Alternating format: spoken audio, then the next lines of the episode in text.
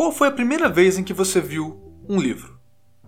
Talvez a lembrança mais antiga seja da escola, onde o livro servia para o ensino. Ou quem sabe seus pais gostassem de ler e tivessem as prateleiras cheias de clássicos da literatura ou romances populares. Mas você, assim como eu, mesmo forçando a memória, provavelmente não se lembra de quando descobriu que existia essa coisa chamada livro. Esse objeto com capa, páginas, palavras, que serve para contar histórias ou registrar a história, transmitir conhecimentos e informações. Nós só sabemos que eles estão por aí, à nossa volta, aos montes.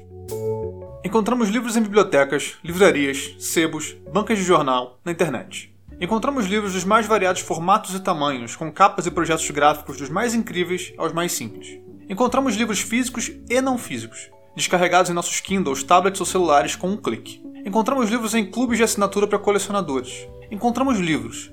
Mas de onde eles vieram? Como o livro surgiu na história? Como foi o percurso desde seu aparecimento até hoje? E como vamos ver no futuro, se é que podemos especular sobre isso? De onde veio o livro? O Randômico de hoje é sobre essa fantástica criação humana a quem devemos tanto e que tanto nos ajudou a criar. Então pare um pouco de ler o que você está lendo, para que a gente possa conversar um pouco sobre livros.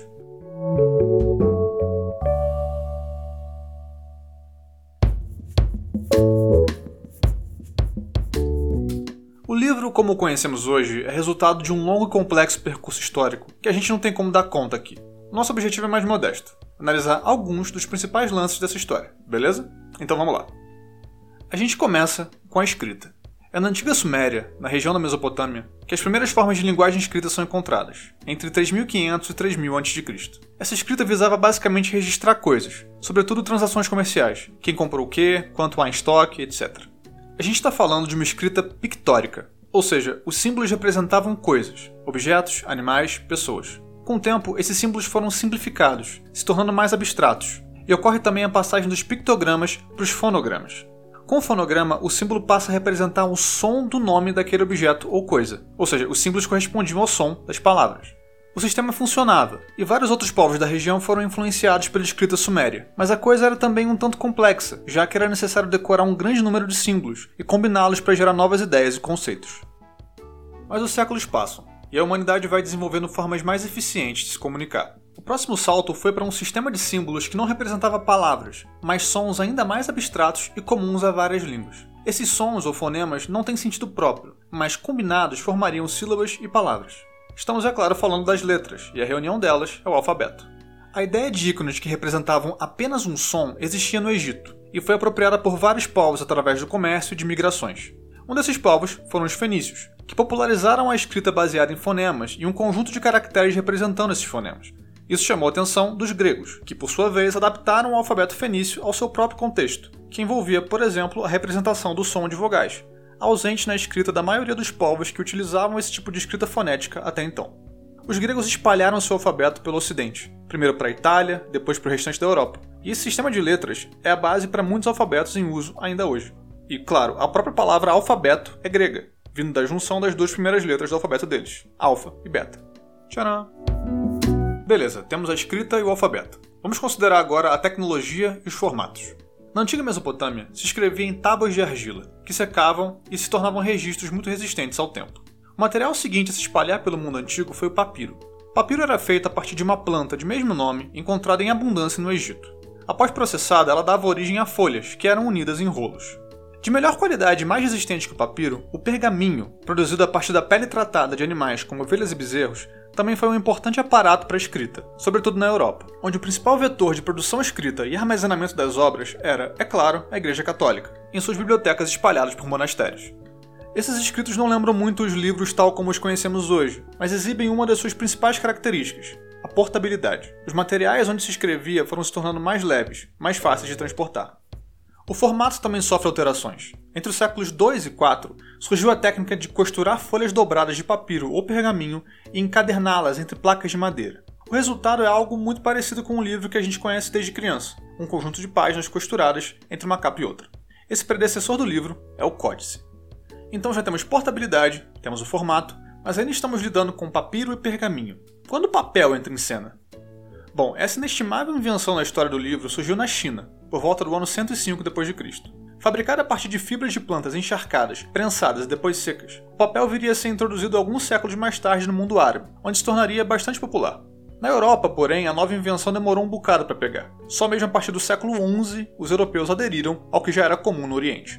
Como mencionamos, a igreja era a principal detentora dos livros e dos meios para armazená-los. Nas bibliotecas monásticas, monges realizavam o trabalho de copiar o conteúdo dos pergaminhos, criando assim mais exemplares de uma mesma obra, num processo muito lento e laborioso. Essa quase exclusividade da igreja vai se desfazendo com o passar dos anos. Ali pelo século XIII já havia fabricantes de livros independentes, que trabalhavam por demanda, a grande maioria fazendo como os monges, copiando os livros à mão. O próximo capítulo dessa história, de como os livros chegam até nós, envolve um nome que todos ouvimos na escola: Johannes Gutenberg, criador de um modelo específico de prensa de tipos móveis. Importante começar esclarecendo o seguinte: Gutenberg não foi o criador da impressão. Na época dele já havia certas técnicas para imprimir coisas. Por exemplo, no Japão e na China, pelo menos desde o século VIII, havia um método para imprimir usando blocos de madeira entalhada, que davam origem cada um a uma página impressa individual. A técnica também era usada na Europa. Mas aqui a gente está falando de um mecanismo onde cada bloco tinha que ser cuidadosamente trabalhado para virar uma página. A vantagem da prensa de Gutenberg eram os tipos móveis. Com ela, podia-se usar um número relativamente pequeno de peças, os tais tipos, que nada mais eram do que pequenos caracteres, para criar a página a ser impressa e depois outras, bastando colocá-los em seus lugares. A técnica era mais simples do que as outras formas de impressão, e definitivamente mais rápida do que a cópia à mão, e o papel era mais barato que o pergaminho. Num contexto em que essa invenção dá as caras na Europa, o efeito foi não menos que revolucionário. A data aproximada da invenção de Gutenberg é 1450. 50 anos depois, de acordo com os pesquisadores Peter Berg e Asa Briggs, em uma história social da mídia, já haviam sido instaladas máquinas de impressão em mais de 250 lugares na Europa, e cerca de 13 milhões de livros circulavam no continente. Agora nós temos algo um pouco mais parecido com o nosso contexto. Livros, de aparência bem próxima ao que conhecemos, aquela do Códice, circulando de modo cada vez mais massivo. Mas claro, muita coisa ainda estava para acontecer. De acordo com Burke e Briggs, o início da difusão da tipografia pela Europa se assemelha um pouco com o que aconteceu nos primeiros tempos da internet. Um grande desorganizado volume de informação circulando pela sociedade, e problemas para lidar com questões como seleção e crítica. No mercado novo, com regras ainda um tanto tênues, um público mais amplo entrava em contato com obras que, nos séculos anteriores, estariam restritas à nobreza e ao clero. O historiador Aníbal Bragança chama a atenção para a figura do editor nesse processo. Segundo ele, o editor, em seu sentido pleno, é cria da prensa mecânica. Define-se editor como o agente responsável por tomar determinado texto e trabalhá-lo até o ponto em que ele está pronto para ser disponibilizado como livro para um público leitor anônimo. No primeiro século pós-Gutenberg, esse editor era também um impressor, ou seja, além de lidar com o texto, lidava também com o aspecto técnico da fabricação do livro e com frequência com a venda. Bragança os chama de editores impressores, e alguns deles merecem destaque, como o alemão Johann Mentelin, que publicou a primeira edição da Bíblia em idioma alemão. O veneziano Aldo Manúcio é lembrado pela criação da fonte itálica, aquela inclinada para a direita, além de ser o primeiro a lançar edições próximas do que chamaríamos hoje de livros de bolso. Antoine Verrat francês, foi o primeiro a publicar um livro de horas, publicação religiosa com orações designadas para horários específicos. E William Caxton, na Inglaterra, cujas publicações em inglês ajudaram a moldar e solidificar o idioma. Vale lembrar que as primeiras editoras são fundadas ainda no século XVI, como a da Universidade de Cambridge, na Inglaterra, e a Elsevier, na França. O mercado de livros vivia um momento inédito de vitalidade, instigado pelo senso de competição entre os editores e impressores. Nos séculos XVI e XVII, se consolida a figura do livreiro, profissional especializado na venda de livros e distinto do editor, assim como os vendedores ambulantes que percorriam as cidades europeias em busca de clientes. Formavam-se também grandes organizações editoriais e ocorriam feiras de livros onde se comprava e vendia, a maioria na Alemanha. A Feira de Frankfurt, por exemplo, segue até hoje como a mais importante do mundo. Várias formas de controle e censura do que era publicado se instalaram, da Igreja Católica e sua tentativa de banir livros supostamente hereges, aos estados estabelecendo sanções a obras impressas fora de seus países para favorecer impressores e editores locais, ou simplesmente tentando regular o que era publicado. Mas aos poucos, as tentativas de tolher o livro foram arrefecendo. Outros desenvolvimentos importantes também demoraram alguns séculos para se fixar, como por exemplo o aumento da publicação de obras inéditas, escritas por autores vivos, já que o grosso da produção, por um bom tempo, era de livros clássicos ou religiosos, cujos autores já haviam falecido. Regras sobre quem podia publicar o que por quanto tempo também precisaram ser estabelecidas, já que editores simplesmente produziam livros a partir de textos a que tinham acesso, sem uma ordem clara a respeito de direitos autorais, e era comum que a mesma obra fosse lançada por editores concorrentes. Os autores vivos recebiam pouco ou nada por seus textos, já que em sua maioria pertenciam à aristocracia ou eram sustentados por mecenas. Mas a situação muda à medida que essa aristocracia passa por crises e a burguesia ascende. E assim autores passam a reivindicar proveito material por seu trabalho intelectual, além de propriedade sobre seus textos, que até então pertenciam ao editor. É a partir daí, com o estabelecimento do copyright, que as editoras passam a ter que negociar com os autores a permissão para publicar seus originais tanto em seu país de origem quanto em outros territórios, fazendo acordos com outras editoras, num modelo estabelecido e consolidado até hoje. Outro progresso importante foi o aumento nas taxas de escolarização. É verdade que com a prensa um número sem precedentes de pessoas passou a ter acesso a livros e o comércio prosperava, mas ainda estamos falando das camadas mais abastadas da sociedade. De acordo com a Enciclopédia Britânica, o aumento na oferta de material para leitura contribuiu para a disseminação da educação entre a classe média, em especial as mulheres. Isso se reflete na difusão dos romances em prosa no século XVIII, bem como de publicações baratas, como almanacs, coletâneas de informações, de curiosidades, e dos chapbooks, que continham baladas, histórias de humor, relatos de crimes ou orientações religiosas. Já havia prática de edições voltadas para segmentos específicos, como crianças, e histórias para a classe trabalhadora, custando centavos. Além disso, no século XIX já se encontram bibliotecas públicas realizando empréstimos gratuitamente. Analisando esses desdobramentos, o professor de jornalismo e comunicação Jack Lule, da Universidade Lehigh, na Pensilvânia, afirma que a exposição de grandes quantidades de pessoas aos mesmos livros foi uma das condições primordiais para o estabelecimento de uma cultura de massa. Ok, vamos nos afastar um pouco da Europa e cruzar o oceano para entender como os livros chegaram aqui, no Brasil. Circulavam livros no Brasil colônia, mas vindos de fora, sobretudo de Portugal, e o público não era amplo. A produção de livros em terras brasileiras não era incentivada. A autorização para imprimir obras por aqui só veio oficialmente com a chegada da família real portuguesa, em 1808, mas houve precursores no uso da tipografia no país antes disso.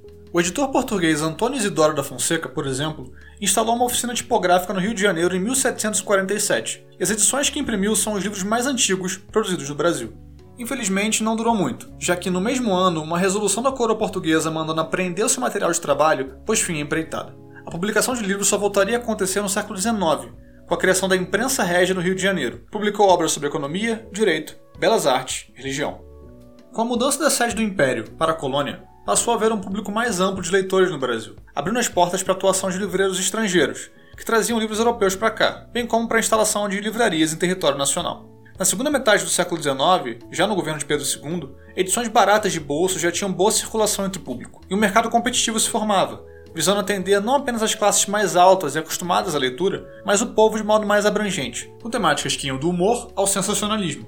Nessa busca por alcançar um público mais numeroso, autores nacionais passam a aparecer cada vez mais nas prateleiras das livrarias então existentes. A história do livro no Brasil também conta com a contribuição de nomes como Monteiro Lobato, já no século XX, não apenas como autor, faceta pela qual é mais conhecido, mas também como editor, tendo sido um dos criadores da importantíssima Companhia Editora Nacional, cujo acervo variado contava com diversas coleções voltadas para diferentes públicos. Lobato também ajudou a introduzir certas inovações no mercado nacional, como a valorização do projeto gráfico dos livros e a utilização de uma rede nacional de distribuição. Merece destaque também a editora Melhoramentos, voltada para edições escolares e infantis criadas pelos irmãos Weisslog, alemães estabelecidos no Brasil. José Olímpio, editor de nomes importantes da literatura brasileira como Raquel de Queiroz, José Lins do Rego, Guimarães Rosa e Graciliano Ramos. Enio Silveira, fundador da editora Civilização Brasileira, conhecida pelas obras ligadas ao pensamento político e cultura brasileira. A atuação de Enio levou à prisão algumas vezes durante o regime militar. E muitos, muitos outros personagens que não citamos aqui por falta de espaço, mas não deixem de conferir as referências desse episódio. Não faltam textos para você se aprofundar na nossa história dos livros. O mercado editorial brasileiro hoje se encontra inserido no cenário global, em que o livro se converteu num negócio que faz circular bilhões todos os anos. Grandes conglomerados internacionais operam num contexto de competição acirrada, em busca de obras com grande potencial de vendas e novas fatias de mercado. Alguns movimentos nos últimos anos merecem ser mencionados, como, por exemplo, a fusão de dois dos maiores grupos editoriais existentes, a Penguin e a Random House, resultando na maior editora do planeta. Em 2018, a agora Penguin Random House obteve controle acionário de uma das mais tradicionais editoras brasileiras, a Companhia das Letras, fundada em 1986 por Luiz e Lilia Schwartz. A companhia, por sua vez, comprou em 2015 outra importante editora, a Objetiva, criada por Roberto Feif nos anos 90, assumindo sua operação. Vale apontar também a presença no mercado nacional da HarperCollins, sediada em Nova York e uma das maiores do mundo, atuando aqui como HarperCollins Brasil, além do grupo português Leia, que opera aqui, desde 2009. E, enfim, nosso percurso nos traz ao hoje, momento em que o negócio do livro está mais do que consolidado ao redor do mundo, o que não significa que as coisas param de mudar. O século XXI trouxe toda uma nova carga de transformações nas formas de compra e consumo de livros, além de desafios aos profissionais da área, sejam autores ou editores. E é em alguns deles que a gente se concentra a partir de agora. Logo na apresentação, eu falei de livros físicos e não físicos. Os desse último tipo, livros eletrônicos ou simplesmente e-books, já são um elemento importante na paisagem literária mundial. A ideia de poder ler livros de modo não físico existe há bastante tempo, mas a primeira iniciativa concreta nesse sentido foi o Projeto Gutenberg, fundado em 1971, com o objetivo de usar a tecnologia dos computadores para tornar textos acessíveis. Por anos, o processo para inserir textos e documentos nos computadores era manual, mas as coisas melhoram com o desenvolvimento das tecnologias de digitalização e da popularização da internet, onde se formou uma rede de colaboradores do projeto e um site para disponibilização do material digitalizado, que segue no ar até hoje. Mas a inserção dos livros digitais no mercado só é possível através da evolução das plataformas de leitura. Nesse sentido, temos o lançamento do primeiro aparelho para consumo de livros eletrônicos, ou simplesmente e-reader. Foi em 1998, e ele se chamava Rocket eBook. Com ele ficava clara qual era de fato a grande inovação envolvida. A ideia da portabilidade do livro ganhava contornos inéditos, já que, num único device, inúmeros podiam ser carregados. O mercado para o novo formato ainda é incipiente, e as editoras ainda não investiam na digitalização de seus catálogos, mas os primeiros passos estavam dados. Logo, as primeiras lojas online dedicadas a livros digitais começaram a aparecer, e nos anos seguintes, grandes editoras começam o esforço de passar seus livros para o novo formato. Em 2006, a Sony lança seu próprio reader, o Sony Reader. Mas foi no ano seguinte, com o lançamento do Kindle, que o cenário para maior difusão do livro digital começou a se formar. Produzido pela Amazon, gigante do setor varejista, o Kindle se mostrou o e-reader mais bem sucedido até então e manteve-se nessa posição. Os clientes podiam comprar os e-books diretamente pelo aparelho, bastando uma conexão Wi-Fi e uma conta na loja. Os preços eram vantajosos para o consumidor, o que se alinha com o histórico de descontos agressivos da empresa, característica que viria a causar diversas rusgas com editoras no futuro. Outras empresas ofereciam o mesmo serviço, pondo no mercado seus próprios e-readers, mas o Kindle se mantém na liderança, como e-reader mais difundido. A popularização do e-book levantou discussões acerca do futuro do livro, com apocalípticos prevendo o desaparecimento do formato físico, dada a praticidade do digital, enquanto outros apostavam que o novo formato não ia pegar. Ambos erraram no fim das contas, já que livro físico e digital convivem com tranquilidade. O que é indiscutível é que o digital provocou mudanças significativas no mercado editorial, que teve que se adaptar a um novo meio com suas próprias particularidades, a principal delas sendo a customização. Enquanto as edições impressas são estáticas, as digitais são dinâmicas, dando ao leitor condição de alterar elementos como fontes, entrelinhas, alinhamento, tamanho da letra. O que antes era lido de uma única forma passa a poder ser lido de várias, marcando certa perda de controle e a necessidade de pensar um produto totalmente novo, que pode ser consumido numa multiplicidade de plataformas, já que agora e-readers dividem espaço com aplicativos para tablets e celulares voltados para leitura e compra de e-books. Soma-se a isso a questão da pirataria, que se impõe de modo nunca antes experimentado, uma briga que provavelmente não vai ter fim. A questão de como precificar um livro digital também se colocou, sendo motivo de discussão até hoje, com muitos defendendo que o preço deve ser uma pequena fração do valor do impresso, o que obviamente não agrada as editoras, já que também há custos envolvidos na produção e venda do e-book. Hoje, o habitual é que o livro eletrônico custe menos que seu impresso, e promoções com abatimentos ainda mais agressivos nos preços ocorram, com frequência, para atrair clientes. Em meio a isso tudo, temos visto a chegada nos últimos anos de um outro formato de livro, também digital, mas não escrito. A primeira tentativa dos audiolivros veio com mídias físicas, sobretudo CDs, a partir dos quais se ouvia uma versão narrada dos livros já publicados. Com a internet e a disseminação dos dispositivos móveis, a nova forma dos audiolivros vem como mais uma opção de consumo em celulares, tablets e pelo computador. Lá fora, a Amazon é líder no mercado, com sua loja própria de audiolivros, a Audible, que ainda não aportou no Brasil. Por aqui, as estrangeiras Google, Kobo, Storytel e Spotify já oferecem um serviço, além das brasileiras YouBook, Toca Livros e Outbooks. Com livros eletrônicos e audiolivros, a realidade do streaming chega ao livro. Na mesma lógica de uma Netflix ou Prime Video, lojas têm oferecido planos de assinatura onde, por um valor fixo, o leitor tem acesso a um grande catálogo de livros em formatos para ler ou ouvir. O livro definitivamente não é mais uma coisa só, e as maneiras de ler, iguais durante tantos séculos, agora se multiplicam. Se multiplicam também as formas de chegar ao público leitor. O mercado é povoado por editoras dos mais diversos portes, das mais robustas e consagradas às independentes, que produzem tiragens pequenas de autores desconhecidos que você dificilmente encontra em livrarias. A possibilidade de venda pela internet certamente contribui para o aparecimento e sobrevivência dela. O contexto da internet também é essencial para o aparecimento de um outro personagem, o autor independente, que contorna o caminho tradicional de procurar por uma editora que aposte em seu trabalho para lançar seus contos, novelas e romances através de serviços de autopublicação, físicos ou digitais. A Amazon oferece o mais usado, o Kindle Direct Publishing, onde autores podem publicar, atribuir preços, fazer promoções. Outra rota comum são os sites de autopublicação, como Wattpad e Swik, onde não há venda, apenas a exposição de histórias para quem tiver interesse. Nesse modelo, o autor toma todo o serviço nas mãos. Precisa editar o próprio texto ou contratar alguém que o faça, divulgar, correr atrás de público. É definitivamente um processo mais árduo, mas alguns são bem sucedidos, por vezes começando como independentes até chamar a atenção de grandes editoras. Alguns nomes dessa categoria são Andy Weir, autor de Perdido em Marte, que chegou a ser adaptado para o cinema pelo Ridley Scott, e, é claro, E.L. James, autor da trilogia 50 Tons de Cinza, que vendeu para lá de 125 milhões de cópias no mundo todo. No Brasil, podemos apontar Felipe Sale, que primeiro publicou no Wattpad e depois para uma editora tradicional, que leu e gostou do seu trabalho. E também Cláudia Lemes, autora de vários romances e contos lançados por editoras pequenas ou de modo totalmente independente. Lemes é um bom exemplo do uso de outro modelo que tem aparecido cada vez mais no contexto editorial brasileiro, o financiamento coletivo. A lógica aqui consiste em apresentar um projeto literário que pode ser interessante para o público e pedir contribuições para tirá-lo do papel. O criador do projeto, que pode ser um autor ou uma editora, dá um orçamento, e os contribuidores escolhem pacotes de recompensas, que podem incluir apenas exemplares do livro impresso, um arquivo digital do mesmo e outros brindes.